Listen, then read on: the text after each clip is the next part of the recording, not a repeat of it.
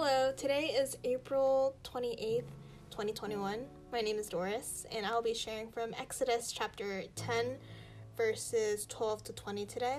And please excuse my outfit, I just came back from a meeting. But I will be reading from New International Version. And the Lord said to Moses, Stretch out your hand over Egypt so that locusts swarm over the land and devour everything growing in the fields, everything left by the hail. So Moses stretched out his staff over Egypt, and the Lord made an east wind blow across the land all that day and all that night. By morning the wind had brought the locusts. They invaded all Egypt and settled down in every area of the country in great numbers. Never before had there been such a plague of locusts, nor will there ever be again. They covered all the ground until it was black. They devoured all that was left after the hail, everything growing in the fields and the fruit on the trees. Nothing green remained on tree or plant in all the land of Egypt. Pharaoh quickly summoned Moses and Aaron and said, I have sinned against the Lord your God and against you.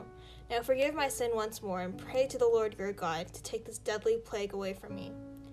Moses then left Pharaoh and prayed to the Lord.